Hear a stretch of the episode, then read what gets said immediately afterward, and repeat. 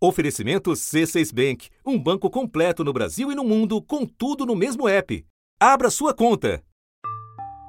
Os brasileiros testemunharam um episódio constrangedor proporcionado por autoridades públicas. Um ministro da Educação suspeito de facilitar a ação de lobistas. No caso, lobistas pastores. Mesmo sem cargo público, os pastores Gilmar Santos e Arilton Moura tinham trânsito livre no ministério. Em uma conversa gravada durante reunião, Milton Ribeiro disse que o governo priorizava prefeituras que pediam recursos por intermédio do pastor Gilmar Santos. A prioridade é atender primeiro uh, os municípios que mais precisam. E, e segundo, atender uh, a todos os que são amigos do pastor Gilmar. Foi um pedido especial que o presidente da República fez para mim. Em março, quando o caso veio a público, o ministro caiu, mas Jair Bolsonaro fez questão de afagá-lo. Eu boto a minha cara no fogo pelo Milton, minha cara toda no fogo pelo Milton. Estão fazendo uma covardia com ele. Três meses depois, a PF bateu a porta. O ex-ministro da Educação foi preso pela Polícia Federal por suspeita de corrupção, enquanto estava no comando do MEC na gestão Bolsonaro. Milton Ribeiro é acusado de participar de um esquema em que pastores cobravam propina para liberar dinheiro do Ministério da Educação para prefeitos. Ao todo foram 13 mandados de busca e apreensão, inclusive no prédio do MEC, e cinco prisões, em Goiás, São Paulo, Pará e Distrito Federal. Pastores Gilmar Santos e Arilton Moura também foram alvos da operação chamada de acesso pago.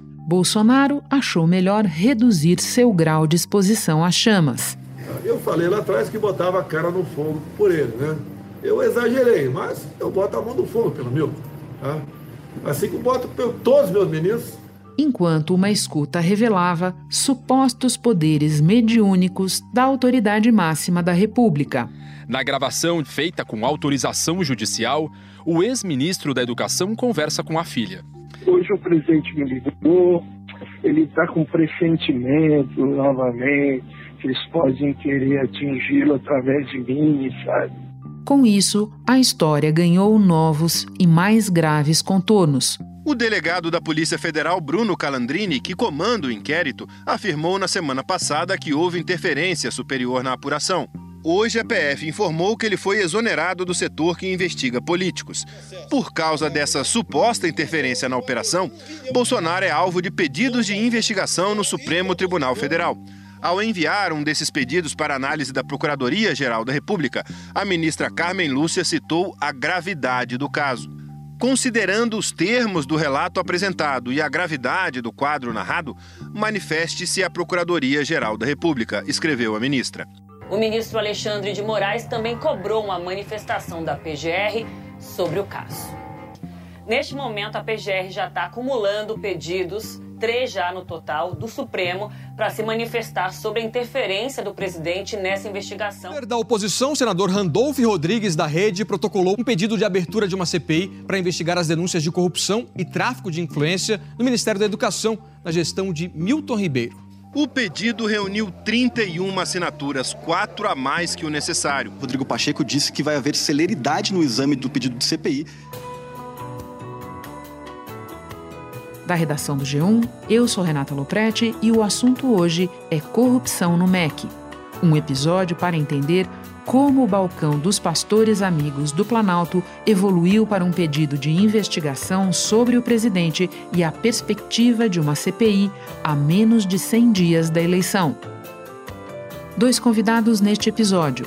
Bruno Tavares, repórter da Globo, que primeiro revelou trechos de conversas obtidas nessa investigação e Vera Magalhães, colunista do jornal o Globo, comentarista da Rádio CBN e apresentadora do programa Roda Viva da TV Cultura. Quarta-feira, 29 de junho. Bruno, eu te peço que comece rememorando a origem desses áudios com os quais nós entramos em contato há poucos dias. De onde eles saíram e parte de um todo de que tamanho eles são. Essa investigação é, começa com reportagens é, de jornal, do jornal O Estado de São Paulo e também da Folha de São Paulo, que começam a revelar suspeitas de irregularidade no Ministério da Educação.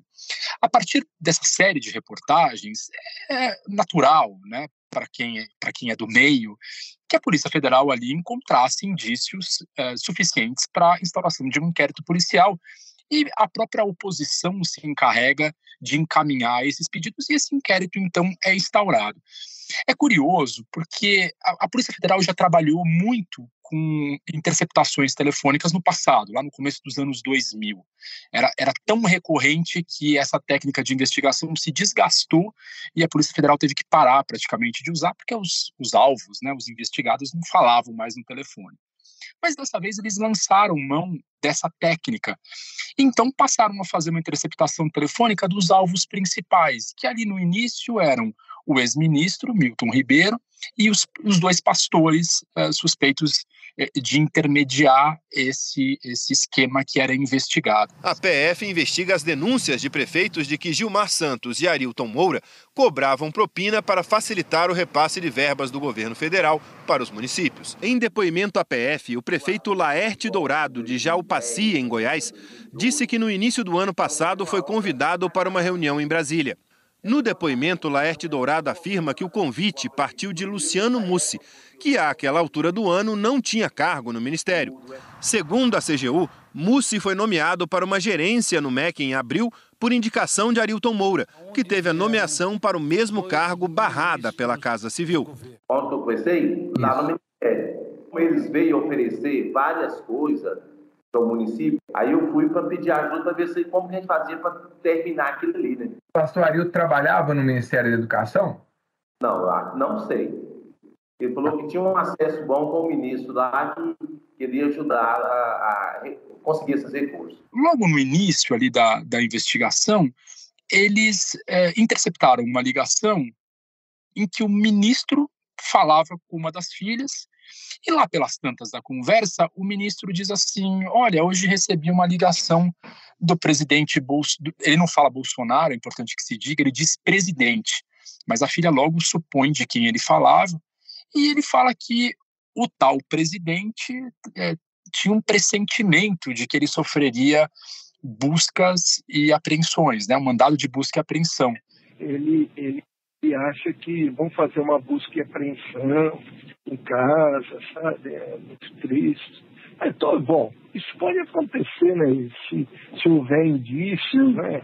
Mas não é porque, meu Deus. Não, pai, não, não essa voz não é definitiva. Eu não sei se ele tem alguma informação. Eu tô te ligando no meio. No, eu tô te ligando no celular normal, viu, pai? Ah, é? Ah, então a gente fala, então, tá? É o primeiro indício de que algo estava estranho. Os policiais federais, é importante que se diga, eles é, colocam isso num relatório, eles dizem que é o presidente Bolsonaro, eles tomam o cuidado de checar a agenda do presidente naquele dia, porque o presidente estava em viagem aos Estados Unidos para participar da Cúpula das Américas. Então os policiais dizem, olha, faz sentido que seja o presidente Bolsonaro, sim, porque o presidente estava em viagem e o ex-ministro faz essa referência à filha. Pressentimento, ele falava em pressentimento. Ele estava viajando para os Estados Unidos. Então, para a Polícia Federal fica muito claro ali que se tratava do Bolsonaro, mas ainda sem uma referência muito clara, muito direta, de uma interferência nas investigações. Aquilo é, é colocado ali como um ponto de atenção. Mas aí então, Renata, as investigações prosseguem, os áudios ficam ativos principalmente nos dias anteriores à deflagração da operação e no dia da, da operação, e aí a Polícia Federal capta outros áudios que indicam uma suspeita de interferência. Um deles da mulher do ex-ministro falando com o genro. Ele estava, no fundo, ele não queria acreditar, mas ele estava sabendo. Eu falei, para ter é, rumores da alta coisa, é porque o negócio já estava certo. Depois também, num, num outro áudio, o pastor Arilton Moura fala com uma advogada e, e ele é, usa um tom é, ameaçatório. Eu preciso que você ligue para minha esposa, acalme minha esposa, porque se der qualquer problema com minha menininha, eu vou destruir todo mundo. Esses áudios, acho que são os áudios mais importantes de um total é, de 1.700 áudios que a polícia captou, muitos, claro, tratam sobre aspectos pessoais, enfim, isso não foi uh, anexado ao corpo da investigação, mas os principais são esses três, e são esses três que começam a formar um, um quebra-cabeça ali e começam a indicar para os investigadores uh, que havia, sim, em curso uma interferência, uma interferência do presidente da República. Agora você nos traz uma outra memória importante, que é a de que nós conhecemos uma pequena parte até aqui de tudo que foi é, gravado. Agora, Bruno, para além dos áudios, que outros pontos dessa investigação merecem a nossa atenção? O mais importante, eu acho, são os indicativos. Eles, eles ouviram os prefeitos. É, existe um, um relatório da Controladoria Geral da União que vai demonstrando que todas as irregularidades que a imprensa trouxe, que a imprensa mostrou desse acordo entre é, pessoas alheias ao corpo do Ministério e o Ministério da Educação, um ministério super importante, um dos mais importantes da República, é, tudo isso vai se confirmando por esses relatórios. Há diferentes linhas de investigação no âmbito judicial e também internamente no governo. Pela Controladoria Geral da União é que foram ouvidos servidores do Ministério da Educação que tinham acesso ao gabinete do então ministro Milton Ribeiro. Servidores e ex-servidores do MEC relataram à CGU que Arilton Moura e Gilmar Santos eram vistos com frequência no ministério. Albério Rodrigues de Lima, ex-assessor da pasta, afirmou que o pastor Arilton estava vivendo no MEC e a sua presença no gabinete do ministro Milton Ribeiro era tão frequente que chegava ao ponto de atrapalhar os assessores em despachar assuntos técnicos. Eu destacaria especialmente o relatório da Controladoria Geral da União e também os depoimentos que só corroboram essas suspeitas e que é, servem de base para o pedido de busca e apreensão, para os pedidos de, de prisão que a justiça deferiu e que foram cumpridos na semana passada. Bruno, para terminar, qual é o status dessa investigação? O que é que nós devemos esperar como próximos passos? O mais importante agora é a manifestação eh, do Procurador-Geral da República, a ministra Carmen Lúcia, que eh, atua nesse caso, já encaminhou esse, esse pedido de manifestação para o Procurador-Geral da República. Ele então vai ter que dizer quais os próximos caminhos da investigação. E o mais importante, lógico, o Procurador-Geral da República vê elementos para investigar o presidente da República por essa interferência identificada pela Polícia Federal e pelo Ministério Público Federal, isso, isso vai ter que ser dito. Também é importante que a gente saiba que é a partir dessa decisão, da manifestação do Procurador-Geral da República e, claro, da decisão da ministra Carmen Lúcia, é que vai se saber se as investigações elas vão ser separadas, ou seja, se vai se investigar o presidente da República pela interferência e se as irregularidades no MEC vão ser investigadas no âmbito do Supremo Tribunal Federal, porque apareceu ali então uma autoridade com foro privilegiado, ou se a parte que diz respeito ao MEC volta para a primeira instância. Bruno, muito obrigada pelas informações e duplamente obrigada porque você topou conversar conosco num dia de folga seu, no dia de aniversário da sua filha. Para ela, parabéns e para você, volte outras vezes. É sempre um prazer e uma honra participar do assunto, Renata. Espera só um pouquinho que eu já volto para falar com a Vera Magalhães. Com o C6 Bank, você está no topo da experiência que um banco pode te oferecer você tem tudo para sua vida financeira no mesmo app, no Brasil e no mundo todo. A primeira conta global do país e atendimento personalizado, além de uma plataforma de investimentos em real e dólar com produtos exclusivos oferecidos pelo C6 em parceria com o JP Morgan Asset Management. Quer aproveitar hoje o que os outros bancos só vão oferecer amanhã? Conheça o C6 Bank. Tá esperando o quê? C6 Bank. Vera, nós acabamos de ouvir o Bruno Tavares sobre esses áudios e a investigação do qual eles fazem parte. Com você, eu quero tratar do pós-áudio, de como eles transformaram uma investigação sobre traficâncias várias no MEC a algo que pode tornar o presidente da República investigado por suspeita de acobertamento. Como é que a coisa evoluiu para isso? Pois é, Renata, esses áudios vieram a público logo depois é, que uma decisão do TRF da primeira região mandou soltar o ex-ministro Milton Ribeiro, os pastores e os demais investigados. Foi mais ou menos uma tentativa, no meu entendimento, das forças de investigação de não deixar o caso morrer. O desembargador Ney Belo, do Tribunal Regional Federal da Primeira Região, mandou soltar Milton Ribeiro, ex-ministro da Educação na gestão Bolsonaro e os outros quatro presos ontem pela Polícia Federal na Operação Acesso Pago. Na decisão, afirmou que Milton Ribeiro não integra mais o governo federal, que os fatos investigados não são atuais e que, portanto, não se justifica a prisão preventiva, que, na opinião do desembargador, não serve para punir, mas para prevenir. Reavivou o caso e deu também esse impulso político.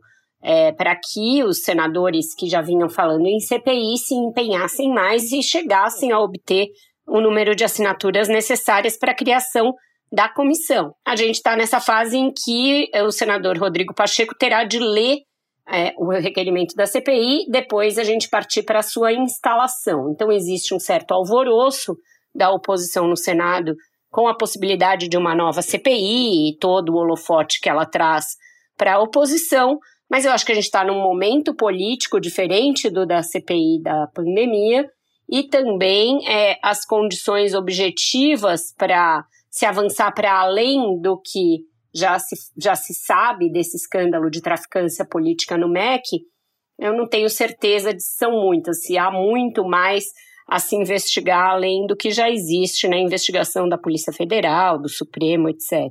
A CGU cita o depoimento do atual ministro da Educação, Victor Godoy, que foi secretário executivo de Milton Ribeiro. Godoy disse aos auditores que, conforme lhe foi relatado por Marcelo Lopes da Ponte, presidente do FNDE, um servidor daquela autarquia de nome João teria recebido uma motocicleta do pastor Arilton Moura. Em decorrência, teria sido exonerado do cargo é do orçamento do FNDE, o Fundo Nacional de Desenvolvimento da Educação, é, as verbas para obras e programas importantes na área da educação para os municípios. E era supostamente para liberar essa verba que, de acordo com prefeitos, os pastores cobravam propina. Marcelo Lopes da Ponte era chefe do gabinete do senador Ciro Nogueira, presidente do Progressistas, partido que teve condenados no escândalo do mensalão e também investigados na Lava Jato. Vera, alguma previsão do tempo sobre o ritmo, o que vai fazer o Rodrigo Pacheco? Nós já temos? Ele, dessa vez, não quer ficar pendurado no pincel de quem evitou a instalação da CPI. Isso aconteceu da outra vez, ele tinha acabado de assumir o Senado.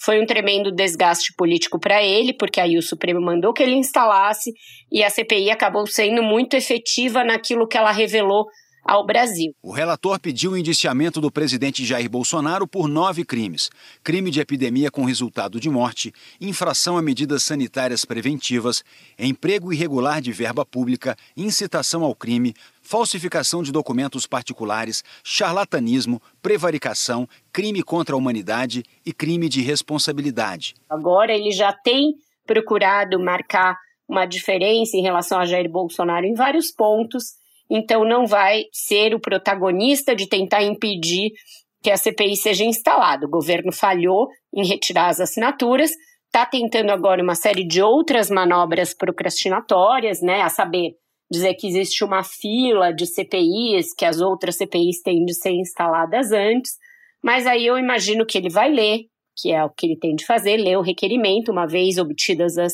assinaturas, e deixar que a oposição é, se encarregue de conseguir que os partidos indiquem os integrantes para a CPI, porque esse é o passo seguinte. Em outra frente, o Palácio do Planalto tenta convencer senadores a retirarem a assinatura do pedido de CPI e acelerou a liberação de emendas no Congresso.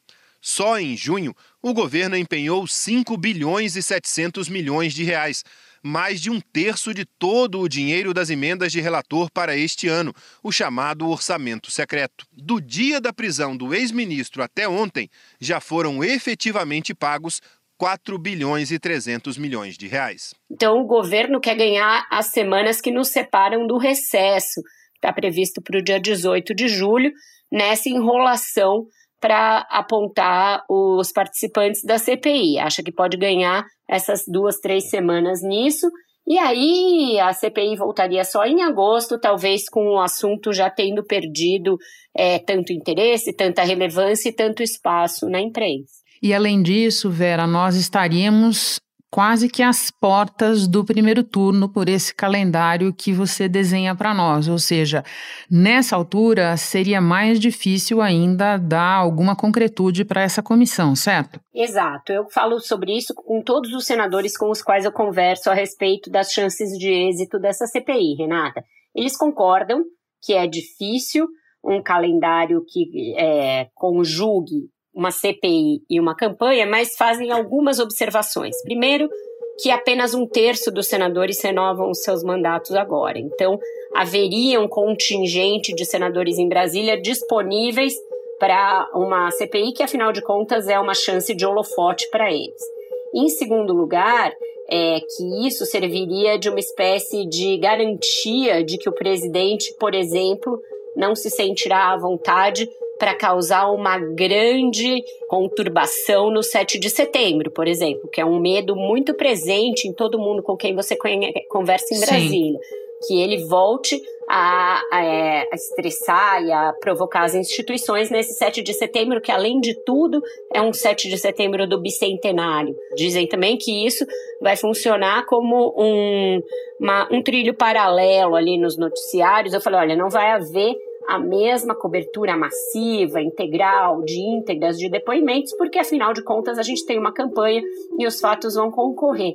Mas eles acham que de alguma maneira a CPI complementa a cobertura da campanha, pode animar os debates, pode inclusive fornecer material para debates para os adversários do Bolsonaro e vai forçar o Bolsonaro a ficar numa atitude mais defensiva, a conferir. É, o STF ainda não recebeu as investigações sobre o suposto esquema de corrupção dentro do Ministério da Educação. Após receber o material, a ministra Carmen Lúcia então deve avaliar se o caso segue na primeira instância ou se deve ser analisado pela Suprema Corte diante dessa possível interferência do presidente da República Jair Bolsonaro nesse caso. A Comissão de Trabalho, Administração e Serviço Público da Câmara aprovou um convite para que o ministro Anderson Torres, ministro da Justiça, venha até a Câmara prestar explicações sobre interferência na cúpula da Polícia Federal e também um convite para que o diretor-geral da Polícia Federal, Márcio Nunes de Oliveira, também preste essas informações. Vera, você nos lembrava há pouco da CPI da pandemia. Pois bem, ela terminou em outubro do ano passado e pediu o indiciamento de dezenas de pessoas, entre elas o presidente da República.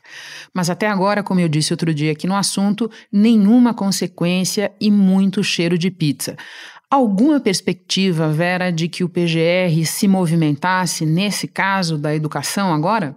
Ninguém tem essa perspectiva. O que eles querem é tentar mudar o cardápio, tirar da pizzaria de Augusto Aras e levar para uma espécie de, sei lá, restaurante de sushi. Ou seja, o que eles dizem é que muitos dos investigados nesta vez não têm foro privilegiado. Então você poderia pulverizar as conclusões da CPI é, nos juízos de primeira instância. É, isso valeria para os pastores, valeria para os assessores, é, para os ex-assessores do MEC e até para o Milton Ribeiro. No caso de Jair Bolsonaro, a observação que os proponentes da CPI me fazem é uma, algo é, interessante, que o calendário da CPI vai se estender para além da eleição, que com os, as prorrogações que são de praxe nesses casos, e o próprio fato de que ela vai demorar um pouco para começar, ela se encerraria depois da eleição. E com isso, é, talvez na sua conclusão, Jair Bolsonaro já não seja presidente, e aí ele poderia ser responsabilizado também nas instâncias inferiores. É, mas é assim que eles estão imaginando driblar é, essa parede que chama Augusto Aras e que até aqui tem impedido qualquer investigação e não só na CPI da pandemia, mas quase tudo que chega na mesa dele tem como destino a gaveta, Renato. Vera, e para terminar, eu quero falar com você sobre consequências políticas para além da CPI. Qual é o potencial de desgaste deste caso para um presidente já muito desgastado e que, no entanto, segura um pedaço do eleitorado que parece ficar com ele, não importa o que venha a ser revelado? Pois é, com esse eleitorado mais fiel, quase fanático, eu acho que o, o peso é pequeno. É, hoje mesmo me mandaram um print de um desses grupos bolsonaristas que existem no Telegram e no WhatsApp, em que havia lá uma teoria maluca segundo a qual é, uma coisa é você roubar para instalar o comunismo no Brasil. Sim. E outra coisa é você fazer um desvio ético envolvendo é, entidades religiosas, enfim, coisa realmente de maluco, mas que, sei lá. Uma espécie de tratado da roubança, é isso, Vera? Exato. Depois do Bolsonaro dizer que tráfico de influência não é corrupção, chegou-se a esse estado da arte. E você pode ver, não foi corrupção é, da forma que está acostumada a ver em governos anteriores. Ah, o cara fez uma obra superfaturada, tá? comprou o material e não recebeu, superfaturou. Nada disso. Foi de história de fazer tráfico de influência o elemento que tira. É comum. Porém, tem uma parte de um, desse eleitorado que vota no Bolsonaro que já ameaçou largá-lo e voltou para ele é, porque não quer votar no Lula, porque não quer voltar com a corrupção. Eu acho que para essas pessoas vai acender pelo menos uma luz amarela. Olha, se todo o meu, toda a minha justificativa para votar no Bolsonaro era que o governo dele não tinha corrupção, isso já começa a ficar mais tênue, já começa a ficar mais frágil.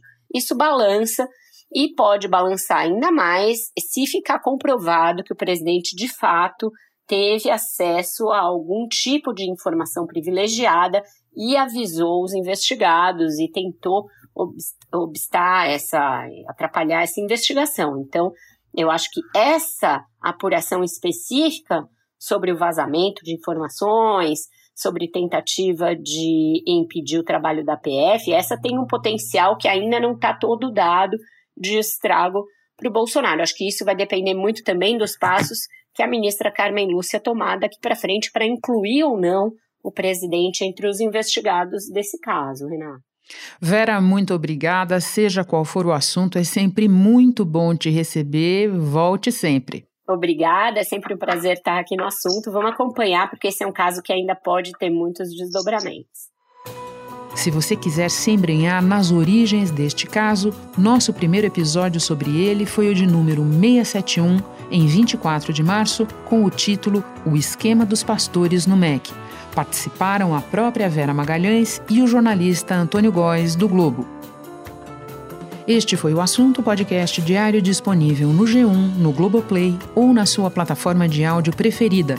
Vale a pena seguir o podcast na Amazon ou no Spotify, assinar no Apple Podcasts, se inscrever no Google Podcasts ou no Castbox e favoritar na Deezer. Assim você recebe uma notificação sempre que tiver novo episódio. Eu sou Renata Loprete e fico por aqui. Até o próximo assunto.